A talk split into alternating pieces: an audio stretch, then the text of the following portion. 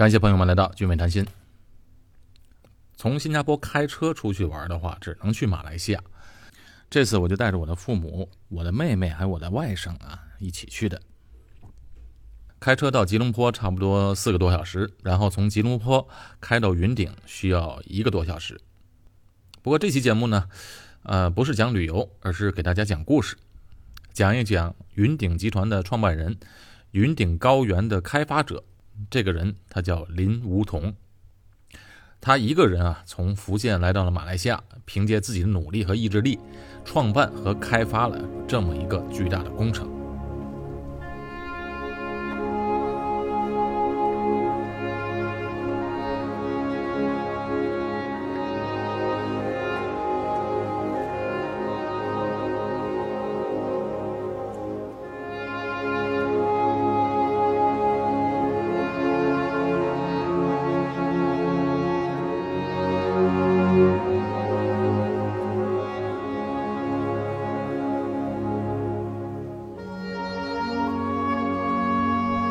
云顶集团啊，它不仅在马来西亚有，在新加坡也有。新加坡不是有两个综合娱乐城吗？里面都有赌场，一个是金沙集团建的，坐落在标志性的建筑物哎金沙酒店的里面；另外一个就是圣淘沙里面的云顶娱乐城。而且云顶集团呢，也在新加坡股市挂牌交易，哎，目前是新加坡的蓝筹股。这次呢，还有个小插曲，签证遇到了麻烦。我外甥没有麻烦，因为他拿的是美国护照。那我妹妹呢？她虽然长期在美国生活，但是没有放弃自己的国籍，所以说她来新加坡和马来西亚都得需要签证。在新加坡签证比较简单，那在马来西亚呢，她还真遇到一点问题，因为他按规定他只能在呃马来西亚驻美国的大使馆去签，可是呢已经到了新加坡了，他因为没有新加坡的长期居留证，不能去马来西亚驻新加坡的大使馆去签。所以，按照规定，他必须在美国签或者在中国签。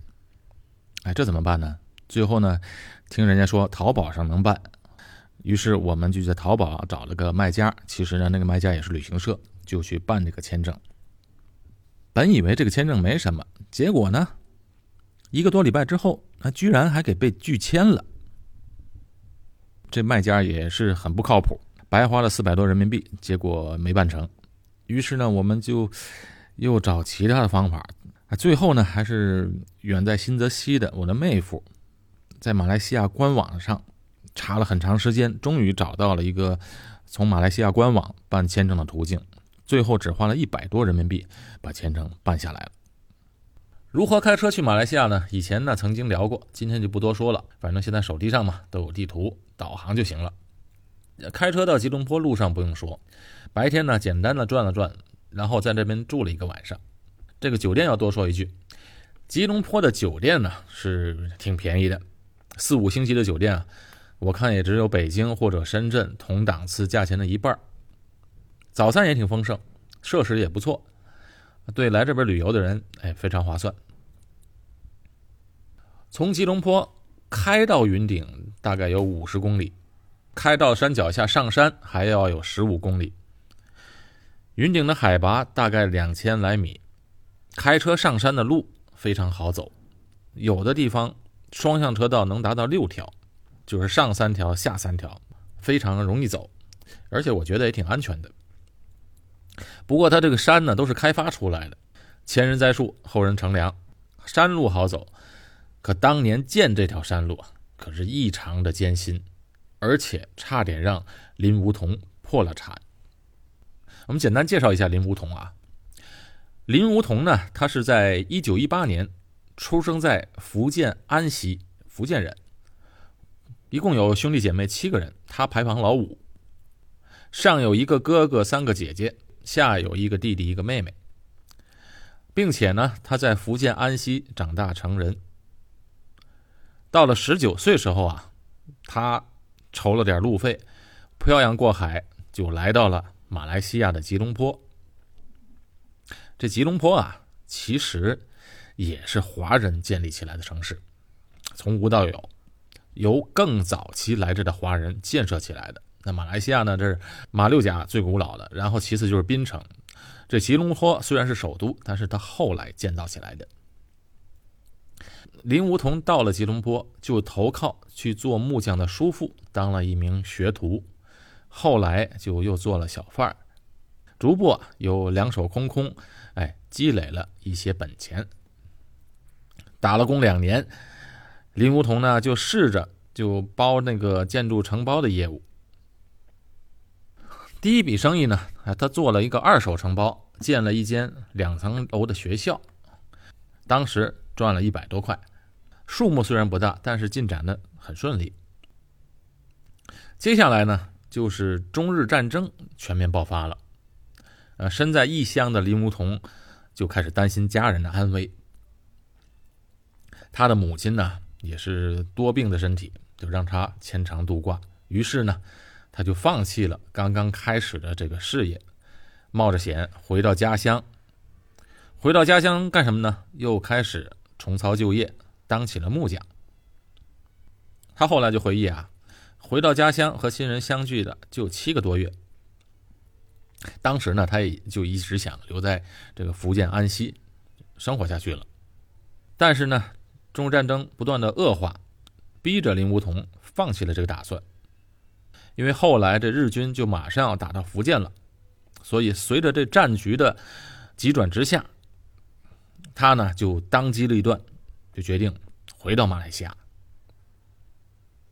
就在一九四一年的七月，林梧桐再次在轮船码头与母亲痛惜道别。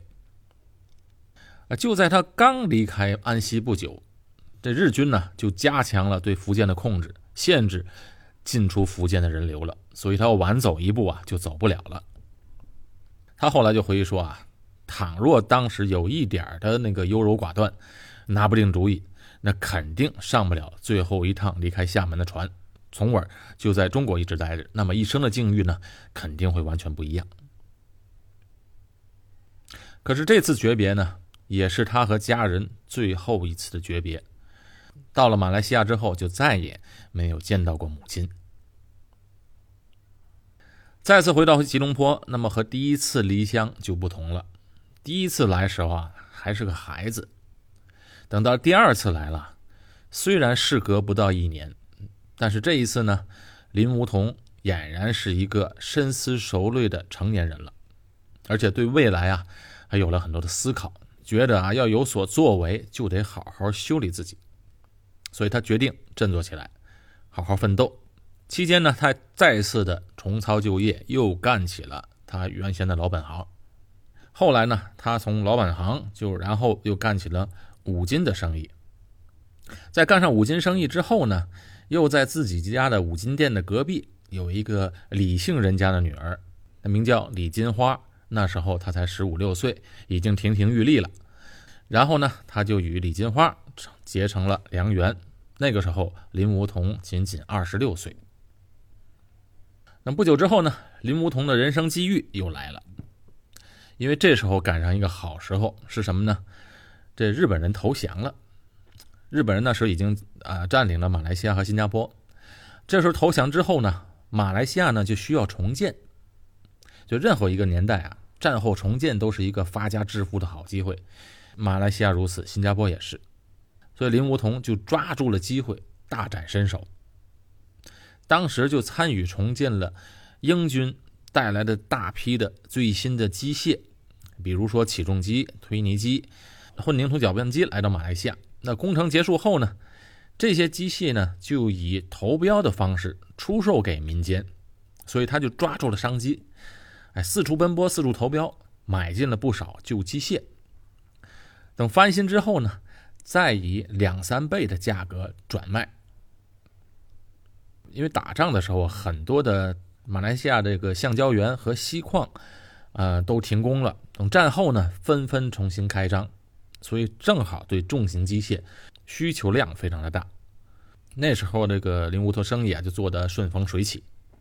林梧桐有五金店，干起了机械的买卖，后来呢又直接进入了铁矿业，自己开始开矿。这是林梧桐发家的第一桶金。那时候他开始已经在东南亚商界崭露头角了，但这个呢，仅仅还是开始。这之后，林梧桐所干的事情。才可以称得上是一个壮举。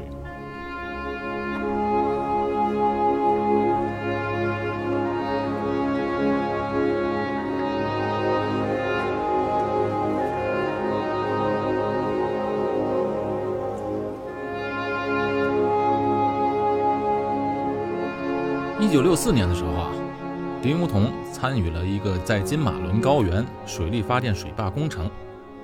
这个金马伦呢，是在马来西亚海拔比较高的地方，相比较其他的地区，这里的气候非常凉快。呃，当初也是英国人在这里也开发了一些避暑山庄，他们呢就在这里避暑。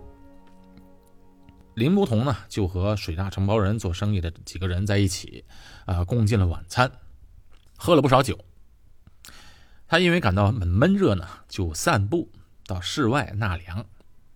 这个凉让林梧桐构出了一个汉室的构想，一个闻名世界的乐园。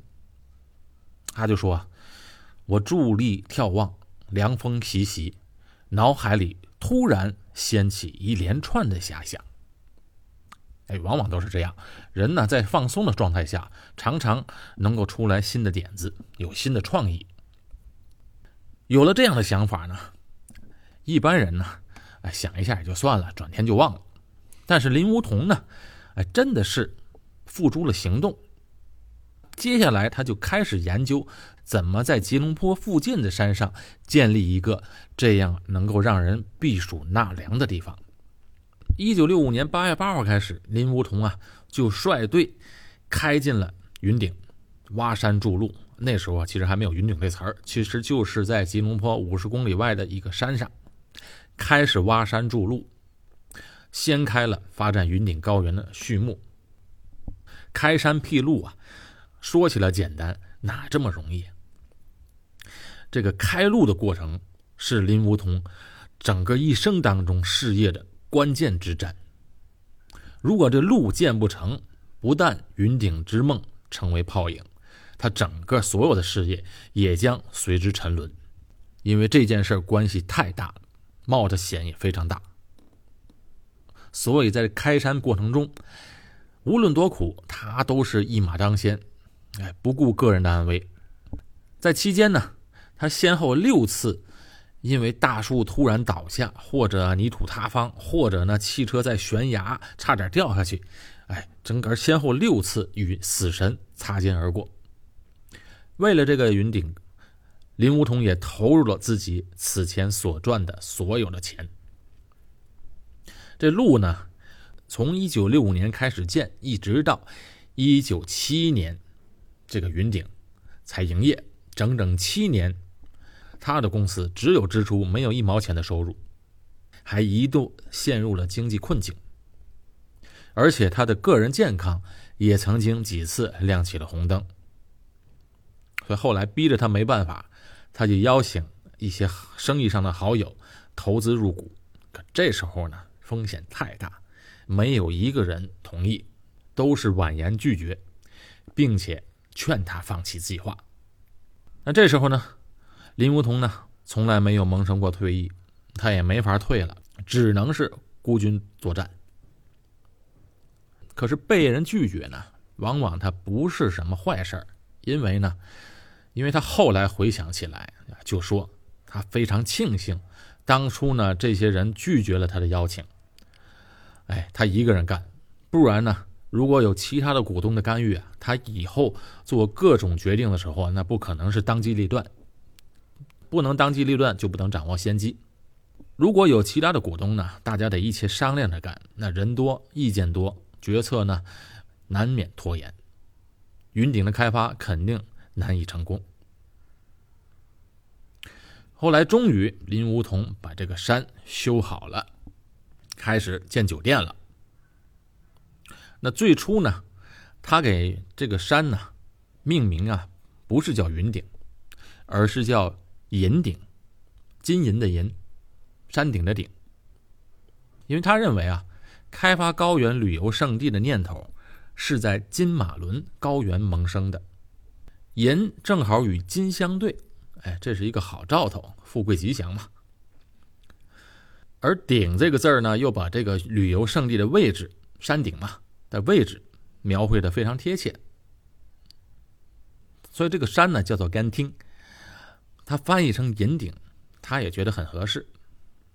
但是银顶启用不久后就非常遭人非议，一个有人觉得不能真实反映山顶的意思，听起来不像座山。也有人呢说呢这个名字啊穿金戴银太俗了。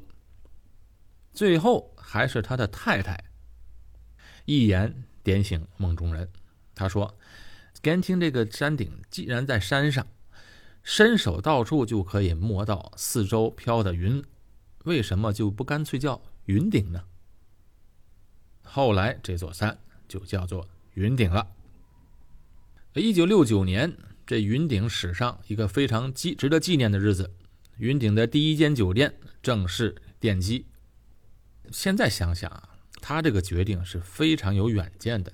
你想，六十年代的时候，这旅游业在亚洲根本就是一个刚刚起步的时候，那是很少人能够旅游呢，刚刚能吃饱肚子。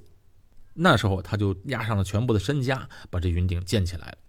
酒店开张这一天呢，当时的马来西亚首相东姑给林梧桐带了一个喜信说政府将优惠考虑让云顶开办赌场。林梧桐接到这个消息，就一下子把酒店的客房数从原定的三十八间加到了两百间，立刻派人到澳门和韩国考察，哎，去那边去讨生意经嘛。到了今天的云顶酒店有多少间客房呢？一共有七千三百五十一间客房，在这座山上，是世界上最大的酒店。这时候开始，林梧桐就开始财富荣誉双丰收了。一九七九年，马来西亚的国王封赐他为爵士，因为这个云顶游乐园啊，为马来西亚带来了。很多的世界各地的游客，也为马来西亚人提供了一个避暑休闲的好地方。它对马来西亚的经济促进是非常大的。除了这个乐园之外，它还有橡胶胶原公司，有三点三万公顷的橡胶树、棕榈树、可可树。除了这些呢，种植业呢，它还在澳大利亚巴哈马群岛买下了很多娱乐场或者旅游区，发展成为国际性的旅游王国。在一九九七年的时候啊，他仍然坚持开展耗资数十亿的云顶第一世界酒店与广场。一九九七年是什么时候啊？亚洲金融风暴，马来西亚在这场风暴中经济可是一落千丈，所以许多人呢就跟他唱反调，抱怀疑态度。为何在这时候还要搞发展、搞旅游业？人家都没钱来玩了。可是林梧桐呢，他看法不一样。他呢觉得，只有在这个时候呢，工资比较便宜，工人也容易找，所以他继续的大兴土木，继续的大笔的投资。也就在这个时期，他呢修建了云顶的缆车，这项缆车呢耗资当时一点二八亿马来西亚钱，也就是马来西亚令吉。这个缆车呢挺好玩的。虽然我们是开到的山顶，但是我们还是喜欢坐这个缆车，哎，下去一趟再上来，因为觉得在缆车上看到的风景啊，确实是不一样。而且这马来西亚的地方的云彩又多，山中的树又多，景色非常不一般。乘坐缆车下到山底下呢，就是奥莱店，啊，就卖那个名牌店。下山呢，也可以顺便逛一逛。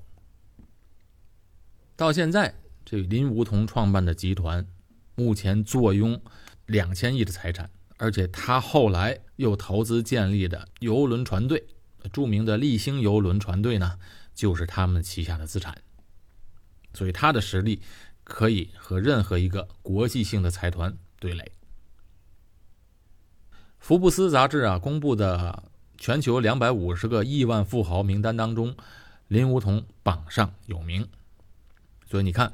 从当初的一个从福建安溪走出来的一个小木匠，仅仅在他这一代就建立起来这么庞大的王国，为他的后代建立一份基业，而且对马来西亚这个国家的经济贡献也是非常大的。两千零七年十月二十三日，林梧桐先生逝世了，享年八十九岁。今天呢，就简略的讲了林梧桐先生的故事。这期的节目到此结束。我们下期节目再见。